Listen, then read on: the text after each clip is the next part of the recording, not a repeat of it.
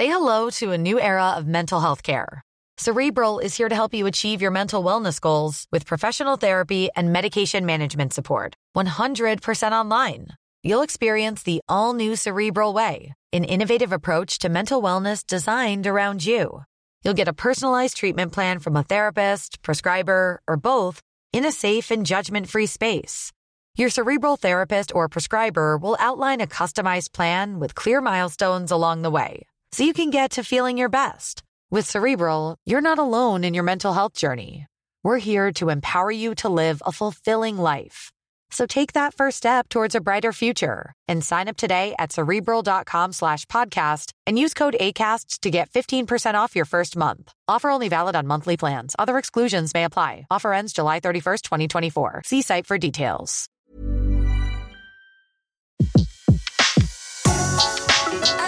Le meilleur de séances radio est maintenant sur We Love Cinéma.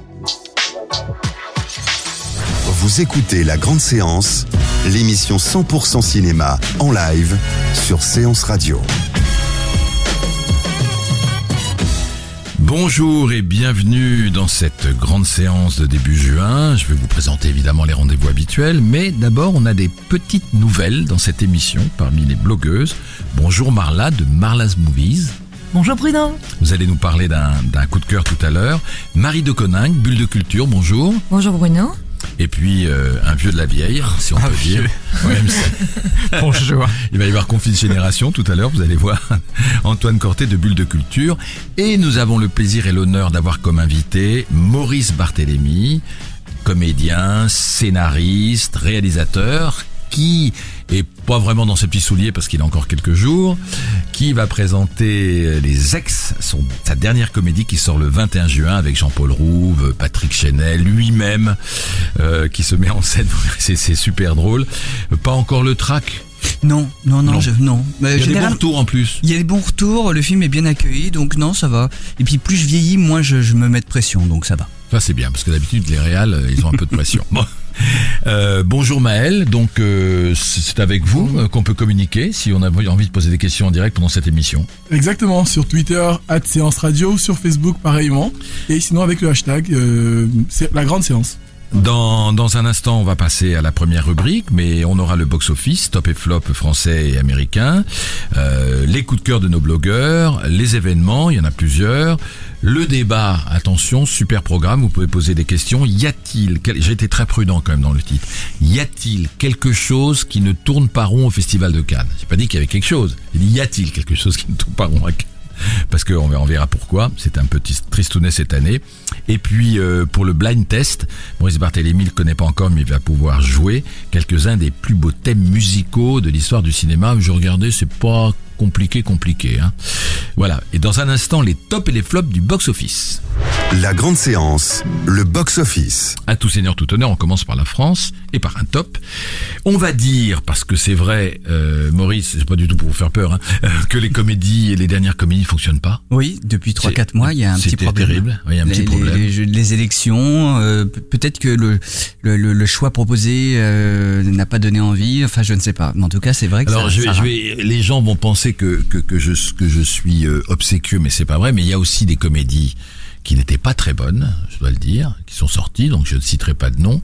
Et les ex, c'est très drôle et c'est très et c'est intelligent. Donc c'est une comédie intelligente. C'est c'est vrai, je le pense sincèrement. Et comme on en fait de moins en moins, euh, parce que faire des comédies pour de la comédie, c'est le débat qu'on aurait pu choisir aujourd'hui. Faire de la comédie pour la comédie, c'est pas toujours évident. Donc voilà, Marie-Francine s'en sort bien. On est à peu près à dimanche soir, je pense, à 310 000 entrées Ah, c'est bien. ce qui est plutôt bien. Mm. Marie-Francine, le film de Valérie Lemercier, qui est un film charmant d'ailleurs, que moi j'ai beaucoup aimé. Mm. Euh, les flops, alors c'est un, c'est un tir groupé. Je vais dire, en gros, c'est les films de Cannes. Ah oui. Parce que Les Enfants d'Ismaël de notre ami Arnaud Desplechin est à 310 000 entrées en 4 semaines.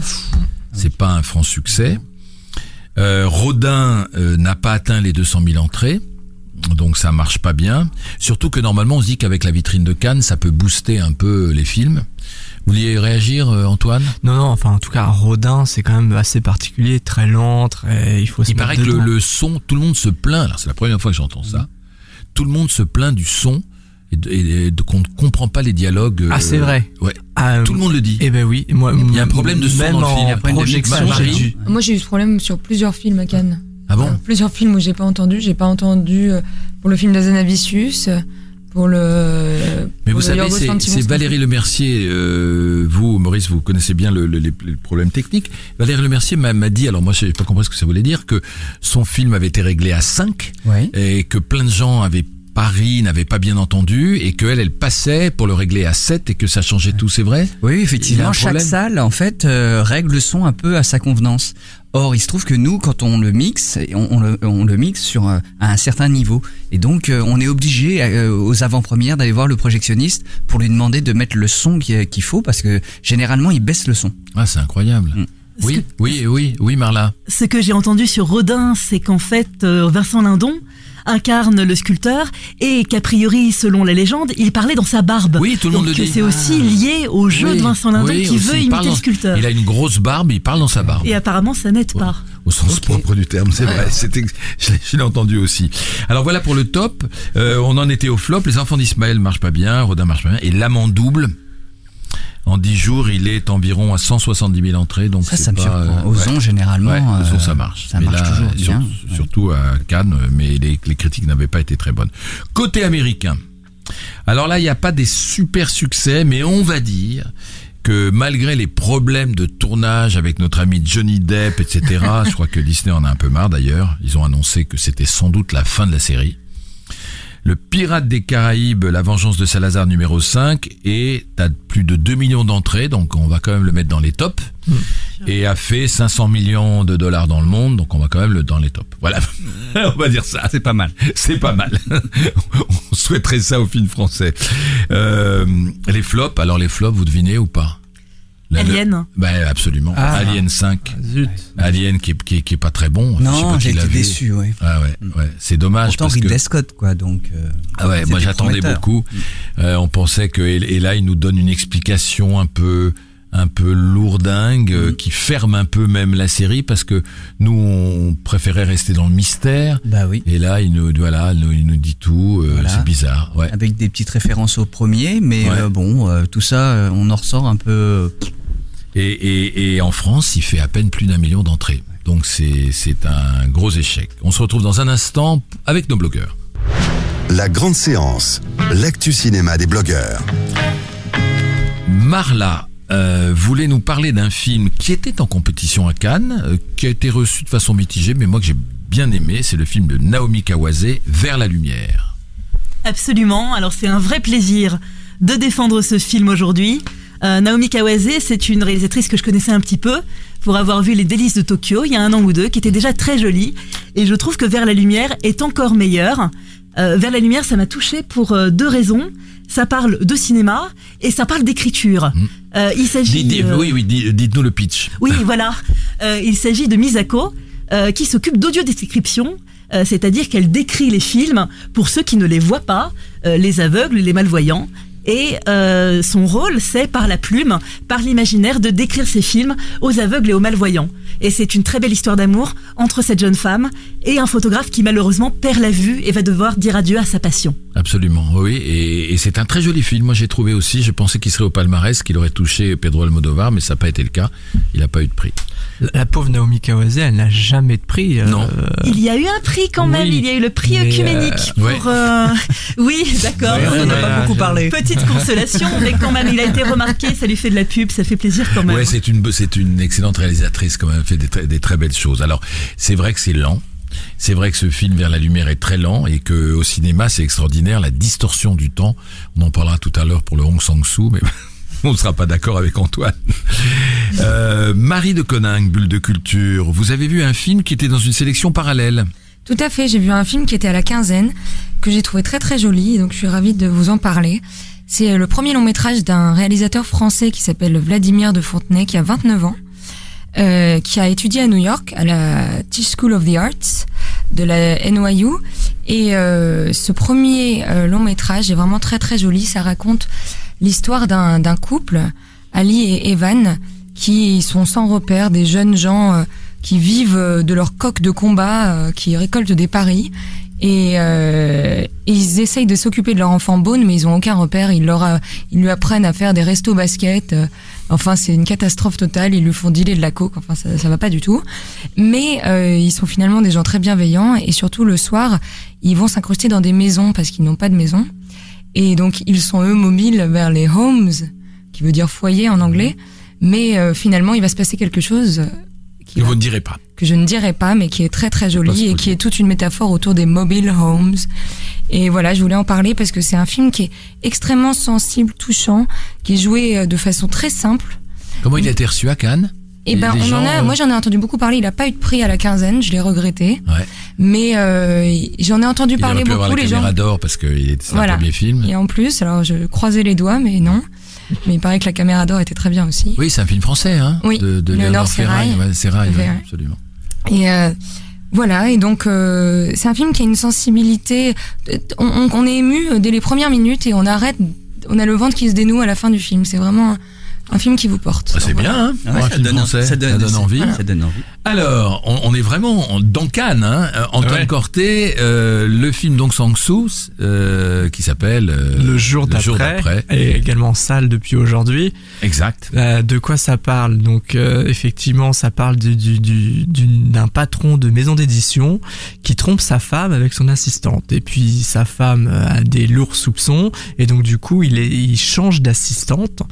Et un jour, Sa femme rapplique. rapplique au sein de la maison d'édition et prend euh, La jeune nouvelle assistante. nouvelle assistante pour l'ancienne assistante qui était effectivement sa maîtresse. Et Ça devrait être un marivaudage. il Mais... y a il y a un espèce de quiproquo qui se, qui, qui, qui se crée et puis après, évi- évidemment, maintenant que la femme a identifié la fausse maîtresse, eh ben le patron va essayer de remettre euh, son ancienne assistante, qui est sa vraie maîtresse, comme ça. euh, Alors, qu'est-ce qui vous a plu dans ce film qui, moi, m'a ennuyé? Young Sang, Hong Sang-soo, effectivement, pour moi, c'est un peu le cinéma de l'austère.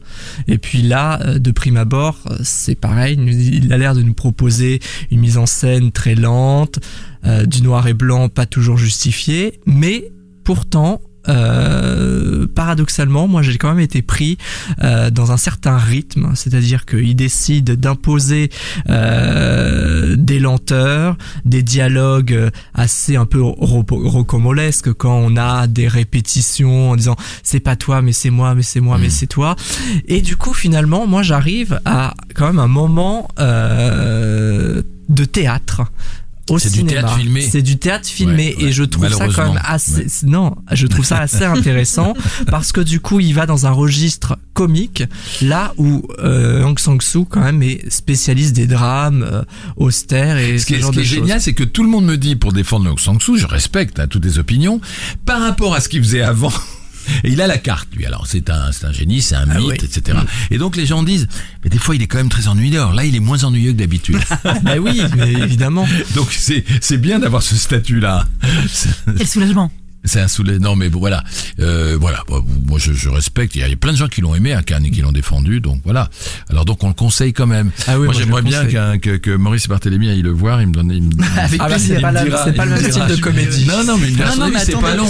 Euh, c'est pas long. c'est tu vas pas tout parce voir. que je réalise des comédies que je Ouais. vais pas voir d'autres films. Au contraire, moi, je suis très Ouais. cinéphile, donc je vais tout voir.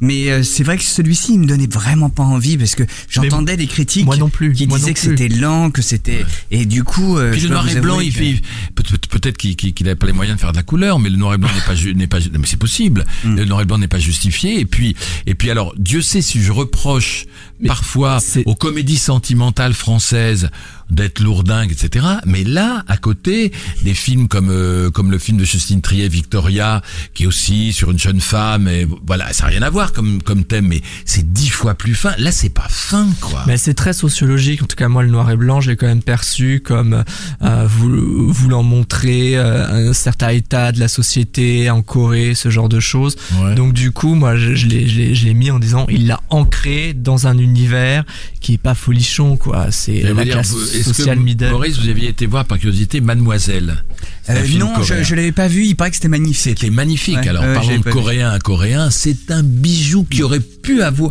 qui aurait été une palme d'or à la fois intelligente, avec du sens, parce que ça parlait de la guerre, de la manipulation, etc., et qui était flamboyant. Ce qui manque un peu, on en parlera au Festival de Cannes, c'est une certaine flamboyance. On se retrouve tout de suite avec notre invité Maurice Barthélémy.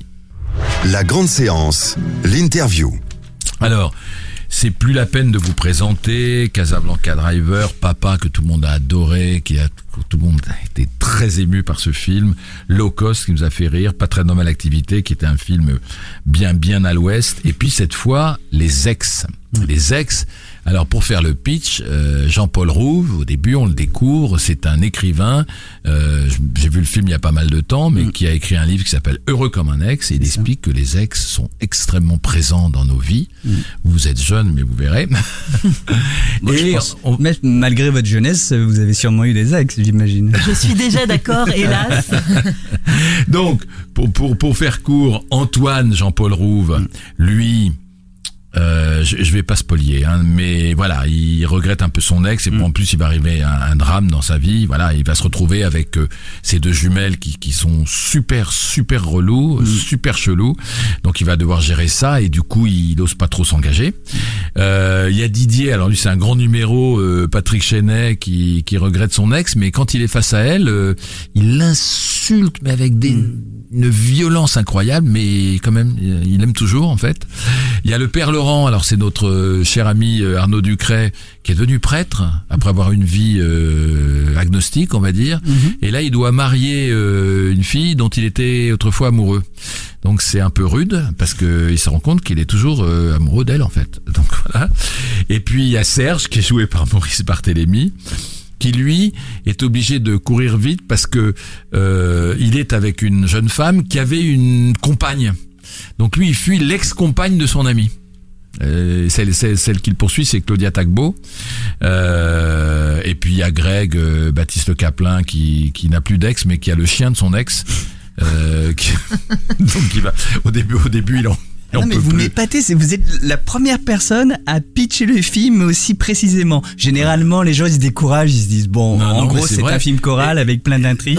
Et, et voilà. vous, vous c'est Et- bien. et je je pourrais content. continuer comme ça, mais euh, ce qui est drôle, c'est que c'est un vrai film choral. Euh, Jean- Jean-Paul Rouve, que j'en avais dit, c'est pas choral. Si, si, c'est choral parce que en plus c'est très bien tissé. C'est pas évident les, les, les films choraux et c'est très bien tissé parce que tout ce monde-là va se va se croiser et euh, et c'est quand même l'amour qui triomphe tout le temps, que ce soit avec les que ce soit avec les nouvelles, que ce soit avec les nouveaux.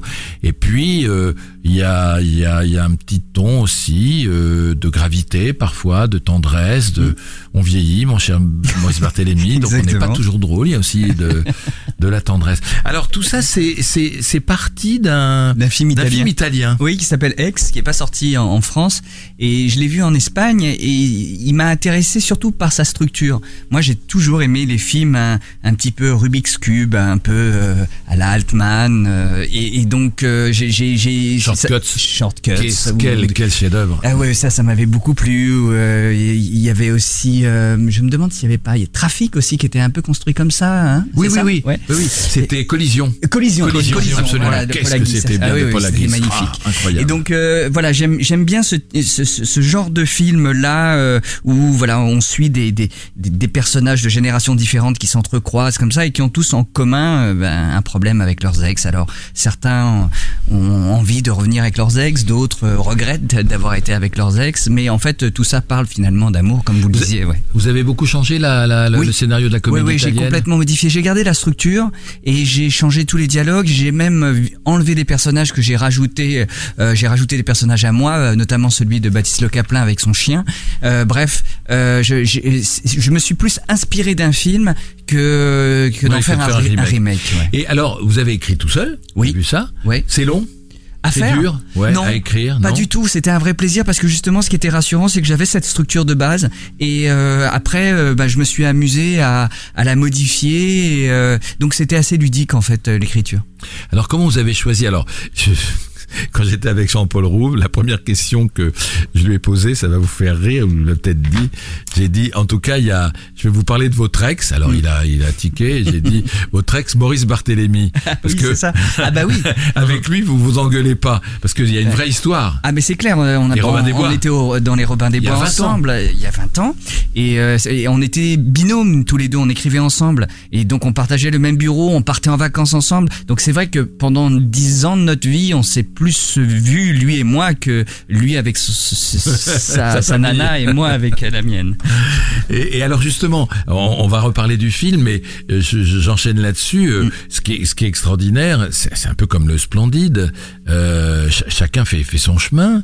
Ouais, Rouve, Marina Foy, ce qu'on a vu dans un très beau film que je conseille à tout le monde, euh, qui était un certain regard. L'atelier L'atelier. Oh là là, Ouais, remarquable. paraît, on qui aurait dû être en compétition et qui aurait qui, qui aurait été euh, peut-être mieux que Rodin ou en compétition. En tout cas, c'est un film remarquable de Laurent Cantet. Bref, euh, Jean-Paul Rouve. Alors Ouais. Jean-Paul Rouve, il refuse jamais un film avec vous, hein, il m'a dit. Non, bah c'est- ouais, c'est vrai que mais c'est ouais, c'est une vieille histoire. Puis c'est, on s'amuse tellement à, à travailler ensemble. Quoi. Moi, c'est mon but dans la vie, c'est de travailler avec mes amis. Donc euh, c'est ça me vient un peu de Alain Chabat. Ça, il y a, il y a une espèce de tradition comme ça de de de de, de réunir euh, des gens qu'on aime et qui ont du talent hein, évidemment, parce que je vais pas faire appel à des à des tocards. Mais euh, mais euh, ouais ouais, moi c'est ça que j'aime. euh, C'est le plaisir en fait. C'est hyper important pour moi le plaisir euh, sur un plateau, le plaisir de se retrouver avec des acteurs qu'on aime. Voilà, c'est le plaisir. Et alors, euh, j'ai remarqué que la distribution est très éclectique. Arnaud Ducret, que, que vous, avec qui vous n'aviez jamais Non. tourné, vous avez, vous avez des pris toute une génération Exactement. d'acteurs, une Ouais, nouvelle génération en fait. Exactement, une génération un peu émergente. Alors Ducret, il vient de la télé. euh, euh, Ba- Baptiste Le Caplin, Claudia Tagbo euh, euh, viennent plutôt du, de la scène et du stand-up. Moi, en fait, euh, comme euh, j'ai eu un parcours un peu euh, Atypique. atypique, j'ai pas du tout de de, de De cases. de oui. cases, exactement. Donc moi, je prends les acteurs qui m'intéressent ou, qui correspondent au rôle. On va pas se cacher, on va on va pas non plus euh, euh, complètement euh, avoir la langue de bois. C'est sûr que d'avoir euh, un Arnaud Ducret par exemple au casting euh, rassure énormément certaines chaînes. Ah oui. Et bah oui. Ah et oui, donc parce, euh, donc parce qu'il cartonne à la télé. parce qu'il cartonne à la télé, qu'il a aussi été dans euh, Adopte un veuf qui a bien marché, bien marché, etc., etc. ouais. Donc du coup, Ah, euh, oui, alors effectivement, ouais, ouais, il- alors euh, ben c'est c'est à prendre en compte, même si euh, je suis ravi de l'avoir pris. Mais euh, voilà, c'est c'est une petite alchimie entre euh, mes envies et puis euh, puis puis il faut être réaliste aussi. Il faut faut monter un film et le rendre. euh, Il y a Patrick Chenet qui est une pointure. ouais. C'est assez drôle. Leur, leur, leur, leur, leur, leur tandem avec euh, Jean-Paul Rouve et Ils sont très très complices tous les deux. C'est c'est des acteurs assez proches en fait. Ce sont des ce que j'appelle des râleurs dans le cinéma français. Et Il en faut. Et, Il en faut. emploi. Moi j'adore hein, parce que je- Jean-Pierre Bacry, voilà. euh, euh, Cluzet à une époque c'était un Ouais. râleur. euh, Darmon euh, c'était un râleur. Et moi j'adore les râleurs parce que ce sont des gens et euh, Lino Ventura évidemment ce sont des gens qui parlent vite. Ce sont des gens qui ont un, un, un phrasé extrêmement rapide. Hmm. Et moi j'adore ça parce que le phrasé rapide euh, évite euh, euh, trop de psychologie. Ouais. Vous voyez ce que Ouais, je veux dire? ouais. C'est-à-dire qu'ils vont droit au but, quoi. Ils sont pas dans, euh, ils, ils se promènent pas dans leur texte. Et moi, j'adore ça, les, les acteurs râleurs et, et, et Rouve et, et Chenet en font partie. C'est, je crois que c'est pour ça qu'ils ils s'entendent aussi bien. Et comment ça se passe sur un plateau? Parce que c'est c'est un film choral, c'est pas évident. Il y a, je pense que vous avez travaillé beaucoup au montage. Comment ça s'est passé? C'était extrêmement détendu parce que je savais assez bien ce que je voulais faire. Donc je l'avais bien préparé ce, ce film, ce qui fait que quand j'arrivais sur le plateau, je savais euh, quoi demander à mes acteurs et à mon équipe? Ce qui fait qu'il n'y avait pas de stress. Les acteurs, en fait, ils ne réclament qu'une chose dans la vie, c'est d'être euh, sécurisés, d'être pris en main et d'avoir le sentiment que ils ont un, metteur en scène qui sait ce qu'il veut. Et à partir du moment où euh, où on les rassure, euh, ils sont ils sont rassurés et tout va bien. Donc euh, ça c'est euh, bien Je passé. je t'en prie Antoine. Antoine oui, moi j'ai j'ai une question sur Oui. la double casquette réalisateur-acteur. Ouais. Justement, comment ça se passe concrètement? Euh, bah, Comment on s'auto-dirige euh, Comment on, on apprécie euh, les... En même temps, euh, Maurice n'avait pas un énorme rôle. Non, j'ai Oui. pas un grand rôle dans celui-là, euh, mais c'est vrai que c'est c'est un pli que j'ai pris à l'époque de des Robins des Bois. On, on- en fait, à l'époque, on faisait de la télévision, on faisait, on, travaillait beaucoup, on faisait une demi-heure de sketch par jour, et en fait, on, se regardait jouer, mais sans aucun jugement. C'était juste une question de rythme. On se disait là, on est dans le rythme, là, on n'est pas dans le rythme. Ce qui fait que j'ai pris ce pli-là de me regarder sans me juger, simplement en, voyant le problème technique que je peux, euh, euh, qui peut se poser. Donc, euh, du coup, moi, j'ai pas de problème à passer devant derrière. En revanche, ça me retire un peu de plaisir. C'est-à-dire que C'est pas pareil que quand vous êtes dirigé par un autre. Exactement. Moi, j'adore venir sur un plateau, être dirigé, euh, arriver les pieds sous la table. Moi, j'ai appris mon texte et, et je me laisse diriger. Ou alors, j'adore euh, être derrière le combo et diriger mes acteurs et être hyper concentré pour faire en sorte qu'ils soient le mieux possible. Faire les deux. euh, on, on se retire un peu de plaisir et puis on En tant qu'acteur. en tant qu'acteur et en tant que réalisateur et puis on déstabilise un petit peu euh, l'acteur avec qui on joue. Euh, Ah oui ouais, parce que Vous forcément, ben, c'est-à-dire que lui, il sent qu'il a le regard de l'acteur face à lui et du metteur en scène en même temps. Et ça, ça a tendance à un peu à les déstabiliser. Ouais, au final, euh, c'est pour ça que je me suis donné un petit rôle pour ne pas euh, trop euh, brouiller les pistes. Vous êtes assez directif parce que il y a, y a- y a toute une gamme de réalisateurs qui disent à partir du moment où on a fait le choix de l'acteur, Ouais. Euh, c'est fait. La direction d'acteur, c'est faire le choix. Choisir Arnaud Ducret pour le prêtre, Ouais. choisir euh, Patrick Chenet pour le râleur, etc. Est-ce que, est-ce que, comme vous connaissez bien le métier de comédien, vous avez tendance à leur donner des indications un petit peu? Oui, alors je leur donne même? des indications, mais toujours dans la bienveillance. C'est-à-dire qu'un acteur, il faut vraiment le euh, réconforter dès le début, parce que c'est quelqu'un de fragile, un acteur, et c'est c'est comme ça.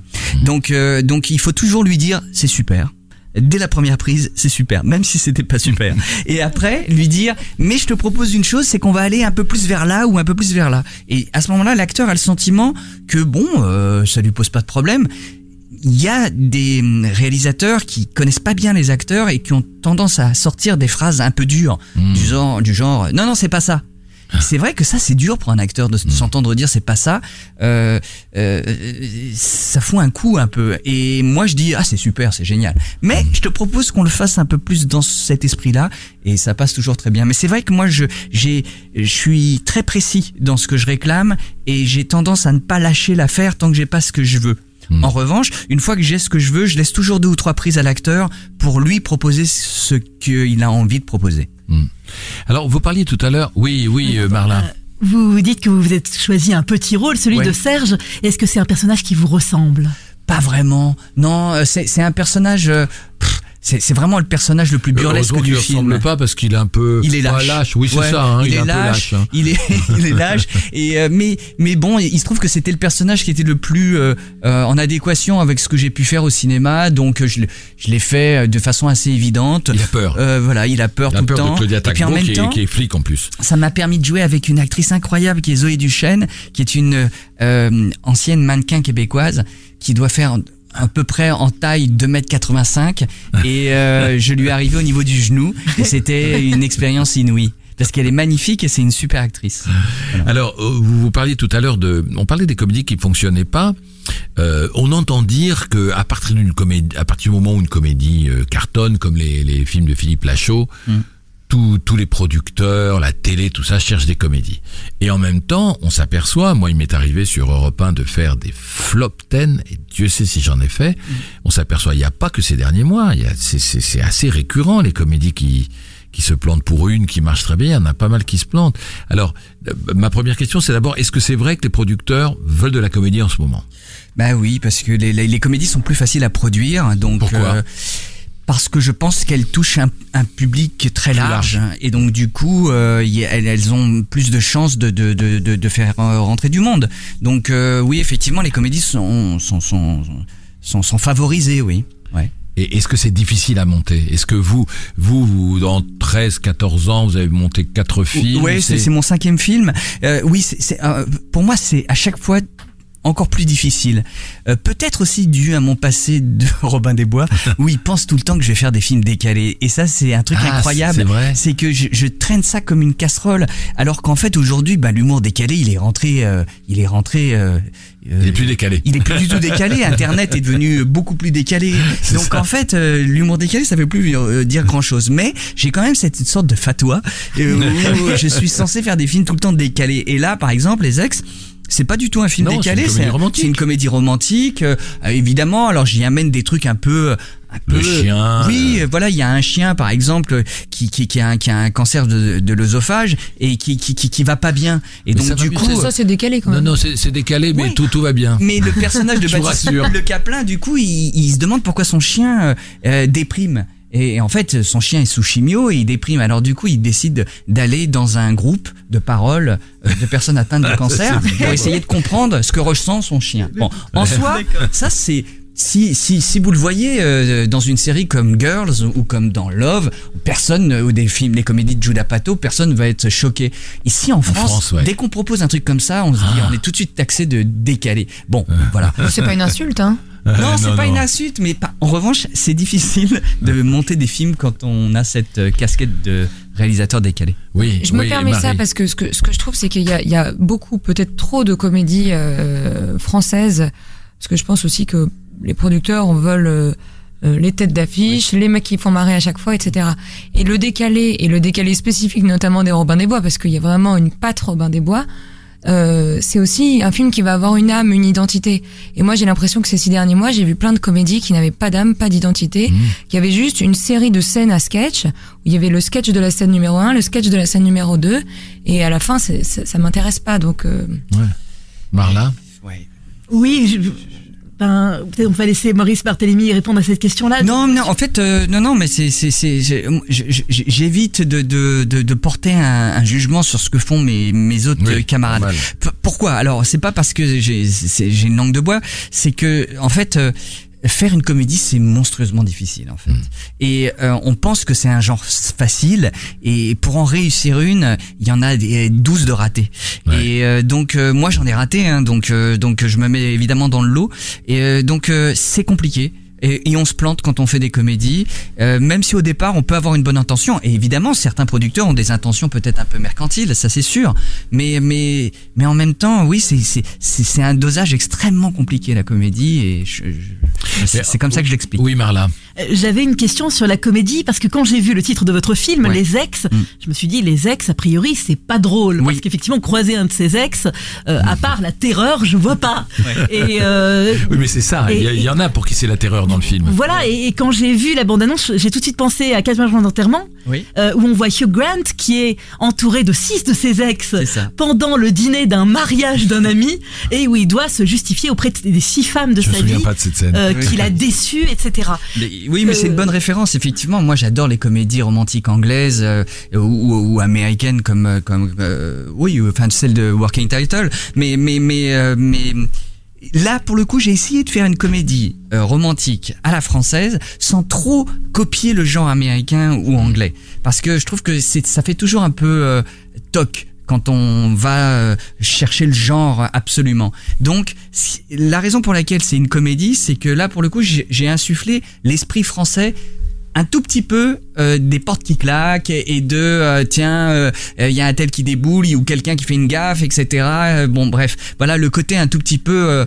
comment on pourrait le qualifier vaudeville quoi mais d'eau. sans que ça soit péjoratif hein mais voilà c'est un peu ça qui m'a plu quoi Moi, ce que je remarque, je, je fais partie des anciens, c'est que euh, ce que j'aime pas dans certaines comédies d'aujourd'hui, c'est que le, le rire est provoqué par la juste la transgression, comme comme comme vous disiez, Marie, on met des scènes les unes à côté des autres, alors que même dans une comédie, il faut qu'il y ait un fil humain. Et, et dans la comédie de Maurice Barthélemy, il y a un fil humain, humaniste, mais il y a, une, il y a une- non seulement une histoire, mais il y a un film humain. Il faut qu'il y ait de la tendresse. Un film, c'est fait, c'est Truffaut qui disait que c'était fait pour enchanter la vie. Même un film sombre, c'est fait pour enchanter la vie. Et voilà. Et moi, les, les comédies où le où le monde n'est pas de Chaplin, donc les comédies où juste le rire doit venir parce qu'il y a une noix de coco qui tombe sur la tête ou où on prend une, une, porte dans la figure, ça moi ça me fait pas rire, mais bon euh, c'est voilà. Après c'est une question de goût. Et il y a des il y a des comédies auxquelles je pense qui font des cartons et voilà. Donc euh, c'est aussi peut-être une question de génération. Mais en tout cas voilà, je je souhaite le meilleur. Mais vous, vous restez avec nous Maurice euh, pour pour euh, pour les ex, qui est une très jolie comédie tendre en plus. Et on fait une petite pause musicale.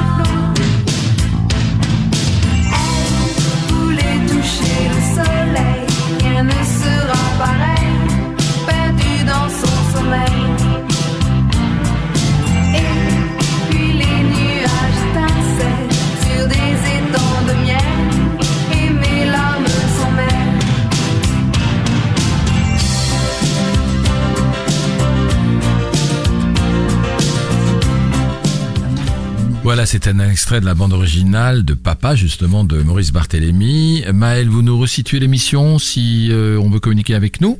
Bien sûr, vous pouvez toujours interagir avec nous sur euh, Séance Radio, euh, sur Twitter et pareil sur Facebook. Sinon avec le hashtag euh, La Grande Séance. et poser des questions sur le Festival de Cannes, puisqu'on va en parler dans un instant. À propos de Cannes, on parle des événements dans un instant. Les événements cinéma sont dans la grande séance.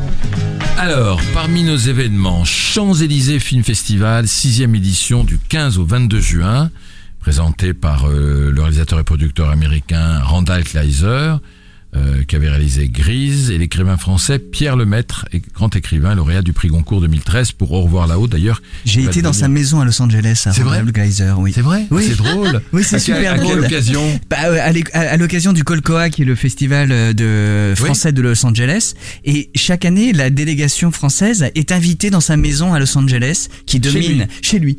Alors, c'est assez drôle parce qu'il y a des effets en plâtre le long autour de la piscine. C'est très kitsch, mais le monsieur est charmant. Et, il y a une belle vue, c'est magnifique. Ah oui, c'est hein. sublime. On, on voit tout Los Angeles. C'est vraiment une villa euh, euh, hollywoodienne euh, typique, mais c'est. Ah, vous allez peut-être le croiser sur les Champs-Élysées, puisqu'il vient. et donc, euh, oui, Au revoir là-haut, c'était le, le, le, le- le livre de Pierre Lemaitre, qui est adapté par Albert Dupontel, qu'on va voir bientôt, en, en octobre de 2017. Dans le jury, il y aura Lolita Chama, Lola Créton, Vincent De Dienne, euh, qu'on voit à la télévision, Jérémy Elkaïn, Camélia Jordana, Gustave Kervern et Karidja Touré. Euh, Il y a une compétition euh, qui doit récompenser les meilleurs des six films de la, compétition- euh, de la compétition américaine ainsi que le meilleur des six films de la nouvelle compétition française. Et puis le public votera pour accorder un prix du public. Ça, euh, c'est pour Champs-Élysées Festival.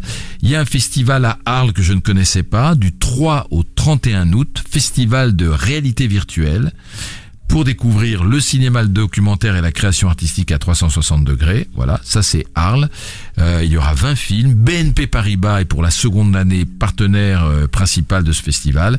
Et le président du jury, c'était Michel Azanavicius, qui présentait le redoutable à Cannes. Et d'ailleurs, à propos de réalité virtuelle, à Cannes, euh, certains journalistes, moi j'ai pas eu le temps, ont été voir euh, les quelques minutes du film d'Alejandro Inarritu. Vous êtes allé? Non. Et Hein? non, j'aurais adoré pouvoir y aller, mais non. voilà. Et je peux vous raconter parce qu'on m'a raconté. euh, c'était c'était assez fou puisque on devait se mettre pieds nus, euh, mettre un casque donc sur les yeux. Et vous étiez un migrant et en plus il y avait des trucs olfactifs euh, qui vous caressaient le visage, donc vous vous retrouviez sur une plage immersion. En totale immersion. Vous marchiez sur du sable, c'était dans un grand hangar, donc vous aviez la place pour avancer. Il y avait du sable par terre et vous étiez entouré de migrants qui arrivaient, etc. Les flics débarquaient, bousculaient le monde. Voilà, c'était. euh, Alors on m'a dit que c'était, je vais vous dire ce qu'on m'a dit exactement, que c'était impressionnant, mais que c'était pas du cinéma. Oui. Voilà. Oui. D'accord. C'était une pas expérience. C'est une, une expérience virtuelle comme euh, comme il y en aura apparemment à Arles. Et puis je voudrais quand même parler du festival de Cabourg, le festival du film romantique de Cabourg. C'est bientôt, c'est du 14 au 18 juin. Donc comme d'habitude, ce sont les films romantiques. Il y aura d'ailleurs les ex de Maurice Barthélémy, présentés dans la section Panorama, je crois. Oui, c'est ça. Ouais. Et la présidente du jury, excusez-moi du peu, c'est Marion Cotillard, qui succède à Emmanuel Béard, qui sera à Cabourg, avec quand même euh, Horatica, Camille Cotin, Anne Dorval, Hugo Gélin, Nathel Karmitz, producteur et directeur de, de MK2, l'écrivain Camille Laurence, le compositeur, beau jury, hein, Ibrahim Malouf, et l'acteur Manu Payet pour remettre les fameux Swan d'or. Et puis il y aura aussi le jury jeunesse euh, composé de six lycéens de la région Normandie qui seront parrainés par l'actrice Nora Arnezeder et le réalisateur Stéphane de Freitas qui a fait récemment le documentaire à voix haute. Dans un instant, on se retrouve pour notre débat. La grande séance, le débat. Alors, bilan 2007 euh, du Festival de Cannes, on a vu 2017. que 2017 Mais celui de C'est 2007 un- était sûrement très bien C'est aussi. sûr, c'est un lapsus. Euh, absence de glamour, euh, sélection dont on n'a pas dit le plus grand bien, quoique le palmarès a ressorti quand même euh, les meilleurs films, je trouve, de cette sélection de 19 films. Il y avait 7 au palmarès, 7 ou 8. Euh, c'est vrai qu'on a, on a vu des comédiens évidemment monter les marches, mais euh, souvent les marques ont repris un peu euh, le dessus par rapport euh, au cinéma. Et puis, euh, et puis voilà, il y avait, il y avait une atmosphère. Alors, je sais que les gens à Pa- Paris, ça les concerne peut-être moins, mais ils ont peut-être moins entendu parler du Festival de Cannes. Mais il y avait une atmosphère étrange, peut-être studieuse. Il faut dire que les contrôles de sécurité n'arrangeaient pas les choses, mais c'est vrai que on s'est dit, est-ce qu'il y a quelque chose à changer au Festival de Cannes? Qu'est-ce qui se passe? Euh, Quelles impressions vous avez eues, vous? Bah, que, Antoine Corté. Oui, que effectivement, euh, enfin pour euh, pour mon pour mon can à moi, c'est que j'ai découvert euh, 120 battements par minute le dimanche, le premier dimanche, Le Et film de Robin Campillo. le film de Robin Campillo qui est vraiment euh, bouleversé la, la croisette. Et après, j'ai eu l'impression pendant une semaine que tout me paraissait fade. Mm. C'est-à-dire que j'enchaînais les jours et je restais sur ce 120 battements par minute et je me disais zut, d'habitude euh, on a un can avec euh, deux trois coups de cœur, deux trois films euh, qui qui nous bouleversent. Là, effectivement, je suis resté avec un goût amer un- sur sur la compétition. Sauf un petit un petit frémissement quand Sofia Coppola est arrivée le jeudi, je crois, euh, avec euh, les proies, où là j'ai ressenti encore une fois quelque chose, mais je trouve qu'on est dans une sélection euh, cette année qui n'a pas pris beaucoup de risques, qui euh, sur le papier était très intéressante avec des, des grands noms euh, et donc Les grands noms qui n'ont pas raté leur coup. voilà c'est ça, mais des c'était Haynes, c'était alléchant. C'était alléchant. La première, j'ai vu tous les films d'Haneke depuis 30 ans, c'est la première fois qu'Haneke semble rater son film. Ah oui, mais Moi, complètement. ouais. Il fait un spin-off Blooby Boulga de ce qu'il faisait avant. Donc euh, non, effectivement, peu de risques. Marlaz, Alors moi j'ai triché, je n'étais pas à Cannes, j'ai vu une sélection des films au Gaumont Opéra à Paris, je suis restée parisienne. Euh, ce que j'ai lu chez les amis blogueurs qui ont suivi Cannes au jour le jour, c'est qu'ils étaient un peu déçus de ce 70e anniversaire euh, qui aurait dû être festif, qui aurait dû être spectaculaire et où on avait plutôt affaire à de l'entre-soi. Alors c'était des, des blogueurs un peu déçus. Du coup moi j'y suis allée euh, avec un a priori presque négatif au Gaumont Opéra en me disant tiens la sélection il paraît que c'est pas terrible et j'ai eu des bonnes surprises. Du Ouais. coup, euh, alors je, je suis euh, comme le jury d'ailleurs, parce que le jury, il dit sûrement. pas Cannes l'année dernière, Cannes il a, il a 19 films, il est content, ils sont en limousine, ils sont dans des villas et, et il, a, il adore ce qu'ils adorent à, juste raison ce qu'ils font. Hein. Ouais, ouais. Alors je, je suis comme toi par contre pour euh, Wonderstruck pour euh, pour le Todd Todd Haynes. C'est ouais. vrai que euh, Carole euh, l'an dernier était tellement beau, tellement miraculeux comme film que tout à coup on est très déçu. Euh, je suis comme euh, Antoine Corté pour 120 battements. euh, ça a été un coup de cœur également. Euh, Faute d'amour, euh, qui est quand même un Ouais. drame russe terrible et euh, qui est, beau, assez un peu courageux. long, euh, un C'est austère, mais c'est Ouais, beau. c'est austère, c'est sûr. C'est un film plus que le courageux. jour d'après, mais Euh, c'est un film courageux qui nous dit les égoïstes que nous sommes. Et ça, Mm. c'est assez rare. Et, et c'est bien euh, de le soulever. ouais, c'est rude. Euh, le, bah, le premier que j'ai vu, c'était Vers la lumière, donc forcément Ouais. j'ai été éblouie, c'est le cas de le dire. Et j'ai aussi été agréablement surprise par Good Time, euh, qui était un très bon petit Ouais, polar, ouais. Mhm. euh, avec Robert Pattinson méconnaissable, très très loin du vampire, très très Ah loin non, non, de, mais de il- Twilight. à chaque fois qu'on le voit, il était dans le James Gray, personne ne le reconnaissait dans le. James Gray. Ouais, ouais, ouais. Robert Pattinson, c'est un excellent acteur. hein. Un il, super est, il est très très Il bon. est étonnant dans, dans Il a Good fait quelque Time. chose de sa carrière euh, après un début très teenage et qui, tout comme d'ailleurs son acolyte euh, Ah oui, de Twilight, euh, les deux font une Oui, très oui, très belle carrière. rare. Hein. Beaucoup de films indépendants magnifiques. Ouais, un futur euh, DiCaprio, je trouve. il, Ouais, a, ouais, il, a, ouais. il a ça, ouais. Sauf DiCaprio, il, il s'empâte un peu. Euh, Marie, vous vouliez dire quelque chose Non, mais euh, sur Cannes Thierry Frémaux a dit à la conférence de presse de présentation Oui, de un la mois avant. compétition, que la sélection il était a dit pudiquement. Alors moi, texto, ce que j'ai entendu pudiquement, c'était on a mis longtemps à choisir. on était un peu en retard, donc euh, tout le monde a compris entre les lignes que ça ni- signifiait qu'il n'y avait pas grand-chose. Et donc voilà, on se demande si. J'ai du mal à le croire. Moi aussi, j'ai du mal à le croire. Ouais, bah, je Sur sais euh, pas. plus de mais- 1000 films qu'ils doivent Ouais, voir, 1800, comment on, 1800. 1800, comment on peut se dire qu'il y a, il- enfin, Mais en tout cas, j'ai eu l'impression qu'il y avait du remplissage, c'est-à-dire que j'ai eu le sentiment qu'il y en avait quelques-uns qui étaient là dès le départ, et puis qu'après ils se sont dit, bah, qu'est-ce qu'on va bien pouvoir mettre? Alors, Ce- ce ça c'est du beau public, ça c'est des belles célébrités, ça c'est un, Voilà. un bon Alors, ce réalisateur. qu'on- ce qu'on ressent, c'est ce que m'avait expliqué un jour, mais pas- dans, dans toutes les entreprises, ils font ça, en tout cas dans les médias, ils font ça, et au cinéma, ils font ça, c'est que ils se couvrent. Thierry, avec toute l'amitié que j'ai pour lui. Donc, de mettre Hong Sang-so, de mettre Todd Haynes, de mettre euh, des noms, c'est des noms. On peut pas lui reprocher. S'il met des inconnus et que ça se plante, c'est lui qui va prendre. S'il met des gens connus et que ça se plante, c'est les gens connus qui prennent. C'est ah c'est un mauvais année que, euh, c'est on dit pas c'est un mauvais choix, on dit c'est un mauvais année que, c'est un mauvais Aung San Suu, etc. Donc j'ai cette impression que, j'ai depuis 35 ans que je vais à Cannes qu'on remet un peu les mêmes, sauf qu'à chaque fois on, on se plante parce que les mêmes ne sont pas à leur meilleur, parce que c'est des très bons réalisateurs tout tout cela, des que etc.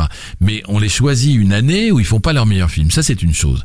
Et moi je, je me répète et je suis sûr de ce que je dis, moi qui ai vécu 35 festivals de Cannes à peu près en continu, sans en manquer un et en voyant tous les films en compétition de la première à la dernière minute. Je vais dire qu'il y a eu un tournant à partir de Rosetta, donc il y a 18 ans. Elle a 18 ans. Elle avait 18 ans, la petite Émilie de Ken, elle doit en avoir 36. Euh, c'est pas Rosetta est- qui est coupable, parce que Rosetta c'est un film fort, un beau film. Mais pour moi c'est symbolique, à peu près à cette époque, on s'est mis à choisir des films dont la Cannes, la raison sociale de Cannes est devenue la société, la marche du monde, la politique, l'économie, etc. Et c'est super sombre. Euh, Pardonnez-moi de, de, de jouer au, au- au vieux, mais on a connu Cannes avec des leçons de piano qui étaient à la fois qui avaient un fond fort et qui étaient flamboyants. Euh, Apocalypse Now, on va remonter plus loin, c'est flamboyant. Ran. Ran, c'est magnifique. Mash, on remonte encore plus loin. Tous ces films sont des palmes d'or incroyables qui, qui alliaient la forme et le fond et qui étaient flamboyantes, qui enchantaient.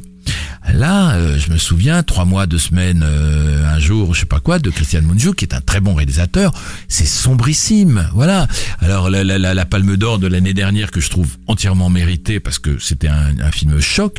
Moi, Daniel Blake, c'est sombre quand même. Et maintenant, maintenant, moi, je dis avec humour que les frères Dardenne, que j'aime beaucoup au demeurant, même si C'est leur dernier de la film comédie. ben voilà, c'est exactement ce que je dis, c'est que on reprochait aux frères Dardenne leur côté un peu docu-fiction euh, prise sur la société, et aujourd'hui, après 18 ans de ce régime-là, les frères Dardenne sont légers à côté de son pouvoir. Mais je vous jure, c'est c'est c'est Bah, vrai. sans euh, moi Parce je l'ai pas que- vu, mais ça. Alors sans battement, c'est autre chose, c'est bouleversant et, et c'est très beau, c'est très bien filmé. Moi, c'était pas mon préféré. Moi, mon préféré, c'est The Square. Et je m'autocite encore une fois. Après tout, on est mieux, aussi bien, on est, euh, jamais aussi bien savait pas soi-même. J'ai donné le palmarès. 7, euh, 7 films sur 8 à leur bonne place le dimanche matin. Parce que The Square, je pense que c'est un film qui méritait d'avoir la Palme d'Or. Je trouve qu'un grand prix pour Romain Campillo, c'est très bien. Un, un prix pour euh, pour le russe, c'est bien aussi. Les prix d'interprétation, bah voilà, pareil, on s'est posé la question, mais quelle femme? Et Diane Kruger a eu le prix, d'abord parce que c'est une excellente actrice, mais parce qu'il n'y avait pas Il y avait, avait personne. Il y avait d'autre. personne. Il y avait personne. d'autre Et du côté des mecs, Joachim Phoenix, ça, voilà. Et moi, je me souviens encore une Laurie fois. Garel. Oui, Garel, oui, oui, Garel, parce qu'il fait une composition. Parce qu'ils osent Et Robert bien. Pattinson aussi. Ça m'aurait fait plaisir Oui, pour Robert Pattinson. Robert Pattinson, ouais. Pattinson. Mais, mais ce que je veux dire, c'est que je me souviens, alors je, je, je regrette cette époque-là, où on se disait, bon, il y a 20 films en compétition, c'est emmerdant, il y en a 15 qui méritent la palme. Enfin, c'est- c'était, ou 15 qui méritent les prix. Et on se demandait, à l'époque de beaucoup de bruit pour rien, de Kenneth Branagh, etc. Là, on se disait, mais comment ils vont réussir à en mettre 7 dans le palmarès? Donc, euh, c'est un peu rude, mais c'est vrai. Et Maurice écoute, Maurice Barthélemy écoute sagement. J'ai- Un petit commentaire. Oui, non, mais c'est vrai que je, je, je trouve qu'il manque. Tout à l'heure, vous avez employé le terme de flamboyant. Il manque des films flamboyants, des films épiques où euh, voilà où on est au cinéma quoi et on s'en prend plein la vue. Alors c'est- alors est-ce que ces films-là sont produits aujourd'hui? Je ne sais pas. Mais euh, mais moi j'ai j'ai ce souvenir là aussi de Cannes. C'est qu'il y avait des films où on se disait waouh quoi ça va être ça va être gigantesque. Ça va être du cinéma sur un, un immense écran. Et là effectivement on est plus dans un genre, mais dans un genre unique quelque part. Et il y a des immenses réalisateurs dans ce genre-là, mais c'est dommage que on, ça ne soit pas plus ouvert Oui. à la comédie Oui. euh, de tous les pays. Il s'agit pas de ça et, au cinéma, euh, la fresque, etc. Quoi. Marie? Moi, j'ai parce que je vais encore parler d'un film que j'ai pas vu. Ouais, mais c'est pas rien. Mais non, mais à propos de comédie, euh, on a parlé du Noah Baumbach, euh, Ouais. qui était donc Meyerowitz Stories Oui. en Mais qui est compétition. pas mal du tout. Mais qui Mais est pas mal du tout. Moi, ce que j'ai Non, entendu, c'est- c'est que c'était pas niveau pourquoi compétition, quoi. Non, mais voilà. Alors voilà, il y a, il y a aussi ce problème-là à Cannes, c'est que euh, c'est pour ça que je dis le jury doit il doit s'amuser parce qu'il écoute rien, il regarde pas les journaux, il regarde pas les notes, les étoiles du film français ou de Screen, etc. Il a 19 films, il se dit s'ils sont en sélection, c'est qu'ils ont le droit d'y être. Alors que nous, les, les, les vieux critiques, oh, pas moi spécialement, mais mais plein plein de collègues disent qu'est-ce qu'il fait à Cannes celui-là? On entend ça. Il est pas assez canois. On entend ça. Là, euh, le Good Time, petit polar, pas assez canois. Meilleur, meilleur Story, oh ouais, mais c'est du Woody Allen. Mais ouais, mais tout le monde a le droit d'aller à Cannes, c'est vrai. Et le meilleur Story, c'est peut-être pas le meilleur Noah Baumbach, mais il est sympathique comme tout, quand même. Il est sympathique, il se regarde bien sur Netflix, je pense. Ouais, mais voilà, parce qu'on a tout. Justement, les- sur, euh, sur Netflix, est-ce qu'on a le droit ou pas d'être à Cannes? Moi, j'ai surtout vu dans la presse euh, le scandale euh, donc sur Octa, ça s'écrit Okja, mais ça s'écrit Okja, ça se Ouais. dit Octa apparemment Ouais. en, en langue origi- originale. Et euh, C'était donc ça, bien, ça avait Octa, fait. euh, d'ailleurs. oui. Ça m'a plu, hein. Euh, ce qui a fait scandale, c'est que ça vient de Netflix. Netflix propose aussi de très bonnes choses du côté cinéma. Donc Ouais. le, le buzz qu'il y a eu autour de Cannes, c'était plutôt sur a-t-on le droit, a-t-on la légitimité de présenter un film si on vient de Netflix arrêter. Non, non, non, c'était pas ça. C'était pas ça, Marla. Bah, c'était un plus problème de grave que ça. diffusion, c'est un problème de diffusion. Là, moi, je reçois un coup de fil, euh, je reçois un mail de l'attaché de presse de, de Okja, je disais Okja qui dit, est-ce que vous avez parlé? Bah, je sais pas si je vais en parler, moi. C'est que pour les abonnés.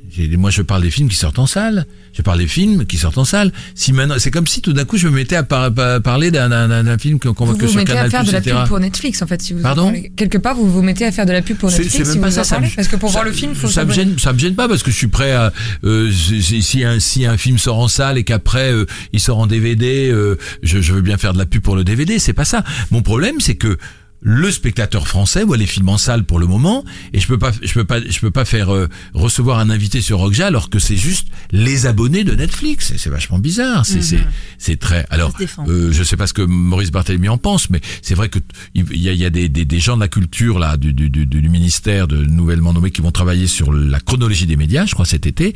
Et c'est vrai que le problème est là. Le problème c'est qu'on oblige Netflix, une fois que le film est passé en salle, à ne le donner à ses abonnés que trois ans après. On comprend pourquoi ils, ils hésitent. Oui, effectivement, la loi est un tout petit peu obsolète. Il Ré- faut, il faut un tout petit peu euh, aujourd'hui Rapprocher. tout ça et moderniser. Moi, personnellement, je suis abonné à Netflix et je regarde énormément de séries. Et je, je, je trouve que Netflix, euh, moi, je suis très client. En Hmm. revanche, je trouve que il est hyper important que le cinéma soit diffusé dans des salles et que euh, parce que sinon on va tous se retrouver dans euh, 35 euh, 30 40 ans ben à ne plus aller au cinéma et à se mater des séries ou des films euh, de euh, devant notre écran euh, géant ou en tout cas euh, euh, à la télé et il y aura plus de cinoche quoi donc Oui. non non non il faut, Mais c'est ce que battre. c'est c'est ce que j'entends dire de la part de certains jeunes, c'est oui mais pourquoi pas, on aura les films directement tout de suite au moment de la sortie, on a un grand écran chez soi, etc. Et puis voilà. Et peut-être que sur un certain sur certains films haut de gamme ou films d'auteur, on pourra aller les voir en salle. Il y a toujours des gens qui les revoient en salle, mais c'est vrai que c'est bizarre. C'est bizarre. Il y a quand même des 5000 écrans en France. euh, voilà, si si ça tombe à l'eau. euh, Mais on est un pays ultra privilégié, pardon. oui je vous en prie On est un pays ultra privilégié. Euh, moi, je suis à moitié québécoise et donc je vais à Montréal très souvent. Le Québec, c'est un, une grande région de cinéma. À Montréal, il y a quatre pauvres cinémas où personne ne va jamais. Ouais. Euh, tout le monde voit tout en DVD. Éventuellement, ils vont aller dans les centres commerciaux un peu plus loin, mais pour voir que les énormes blockbusters. On est très très privilégié en France. Bien sûr, moi en Espagne, je vais très souvent en Espagne, c'est aussi c'est comme ça. Et euh, effectivement en, France, on, est protégé. Moi, euh, j'irais même euh, jusqu'à dire qu'il faudrait que les séries soient diffusées sur grand écran. J'adorerais par exemple que ben, euh, Netflix euh, ait le courage de dire ben euh, on va y aller quoi, on va mettre euh, House of Cards sur grand écran euh, pour Ouais. justement parce que c'est le besoin de se retrouver avec des gens à côté de soi et, et de partager un moment ensemble quoi. Et les Ouais. 13 épisodes de suite alors, Maurice Ah, oui, oui, oui. euh, voilà, avec La nuit, évidemment, la, La nuit. nuit, la nuit du cinéma. Ça va de soi. C'est la nuit. ouais.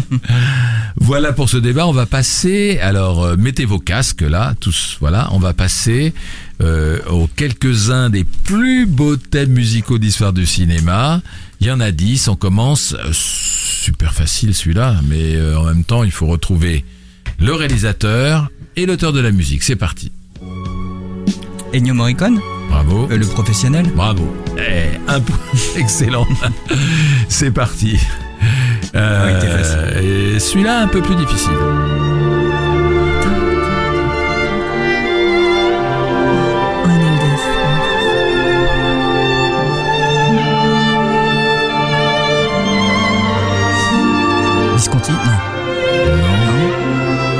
C'est pas Cinéma Paradiso non. C'est la liste de Schindler. Ah, ok.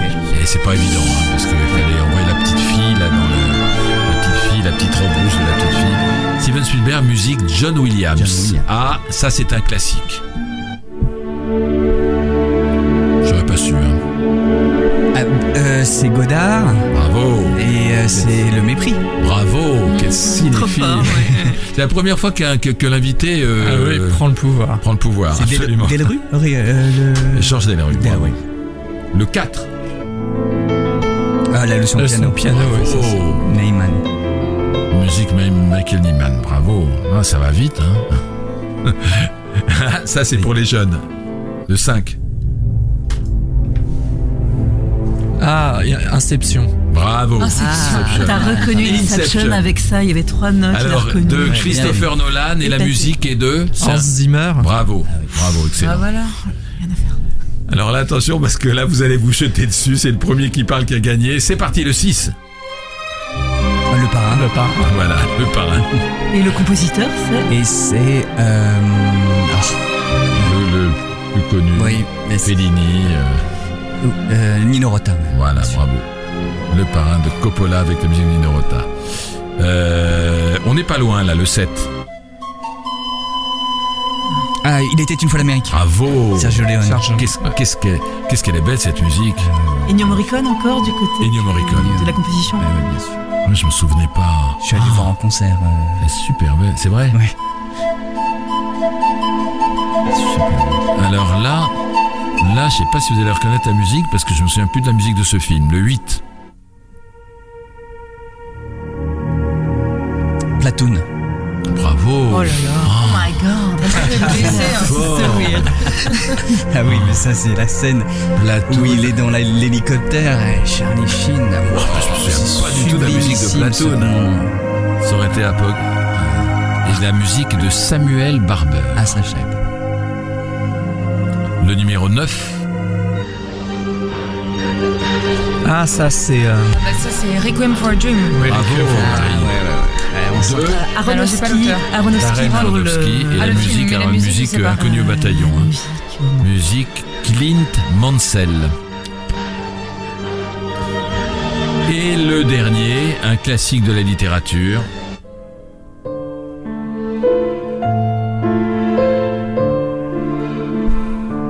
Orgueil et préjugés Je sais pas. Non, français. Ah, il est difficile celui-là. Alors, je vais, je- je- la musique est de Vladimir Kosma. Ah. Le film est de Yves Robert. Mais c'est pas, c'est pas un film, euh, c'est pas un de ses plus connus. Non, non, mais c'est normal, vous sachiez pas. C'est sa trilogie, c'est Le Château de ma mère. Ah ouais, je me disais que c'était. Il avait fait La gloire de mon père, c'est un pagnol, absolument. Euh, la gloire de mon père. Et ça, c'était Château de ma mère. Très beau livre. Faut relire, faut relire Pagnol. Dans un instant, on se retrouve pour la conclusion. Pour la La grande séance, l'émission 100% cinéma de Séance Radio. Donc, je rappelle que notre invité aujourd'hui, c'était Maurice Barthélémy pour les ex. Euh, Est-ce que quand on a, voilà, quand on a fini, je vois tout bronzer là, Maurice, quand on a fini un film, Quand on revient de On vacances. non, c'est pas ça la question. C'est qu'on, est-ce qu'on repense au suivant? Oui. Alors, euh, c'est une très bonne question. On repense au suivant, mais euh, je suis incapable d'écrire tant que mon film n'est pas sorti. C'est vrai. Oui, parce que en fait, Oui. je, je- je le Faut- rapproche à, une un- femme enceinte. Voilà, j'allais une dire fois ça. que, euh, bébé, il faut que voilà, qu'on a accouché, on peut penser au suivant. Mais là, pour l'instant, je, je n'arrive pas à écrire. En revanche, j'y pense et je sais très bien sur quel film je vais partir euh, une fois que celui-ci sera sorti. Est-ce que ce sera une comédie? Non, ça sera dans plutôt une, une comédie dramatique dans l'esprit de celle de papa. Euh, voilà. C'est, c'est, c'est, euh, c'est un désir euh, de de matcher les choses ou c'est parce que ça vous vient? Non, c'est un sujet qui m'est venu un peu par hasard sur euh, voilà, c'est une idée qui m'est venue un peu étrange et euh, je peux déjà vous dire le titre, ça s'appellera Un homme sans histoire. Ah, et, euh, et, donc euh, voilà, je, je vais travailler sur sur, sur ce projet-là et euh, j'espère d'ici deux ans revenir vous en parler. Super. Voilà. Bah, cette émission se termine. Euh, Maël, des il y a eu des questions pendant l'émission?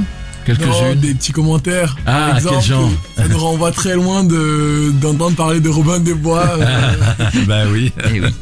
On vieillit tous. Alors on a fait les tops et les flops. Ce que je voulais juste dire tout à l'heure, c'est qu'il n'y a pas de beaucoup de films français qui sortent euh, cet été en juillet-août, sauf le Valérian Ah d'accord. de Luc Besson, qui a coûté 200 millions de- d'euros, de dollars, et donc qui est condamné à être un super succès. Donc on, je sais pas si Luc Besson va nous montrer le film avant, mais en tout cas ça, ça va sortir Et très très c'est bien. battu pour tourner en France. Absolument. C'est un film français produit par des. Français, voilà. Pour donner un ordre d'idée, le, dernier Harry Potter, le numéro 8, coûtait déjà 150 millions de dollars. Donc on Record battu. à Oui, 50 merci à tous. Merci à vous. Merci Maurice et on se retrouve euh, pour une dernière mission début juillet. Merci à tous. C'était la grande séance, l'émission live 100% cinéma. Retrouvez Bruno Kras et toute son équipe sur Séance Radio par BNP Paribas. Retrouvez l'ensemble des contenus séances radio proposés par We Love Cinéma sur tous vos agrégateurs de podcasts.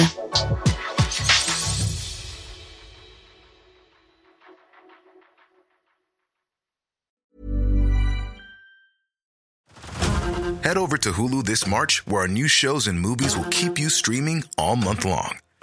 Catch the award winning movie Poor Things, starring Emma Stone, Mark Ruffalo, and Willem Dafoe. Check out the new documentary, Freaknik The Wildest Party Never Told, about the iconic Atlanta Street Party. And don't miss FX's Shogun, a reimagining of the epic tale, starring Anna Sawai. So, what are you waiting for? Go stream something new on Hulu.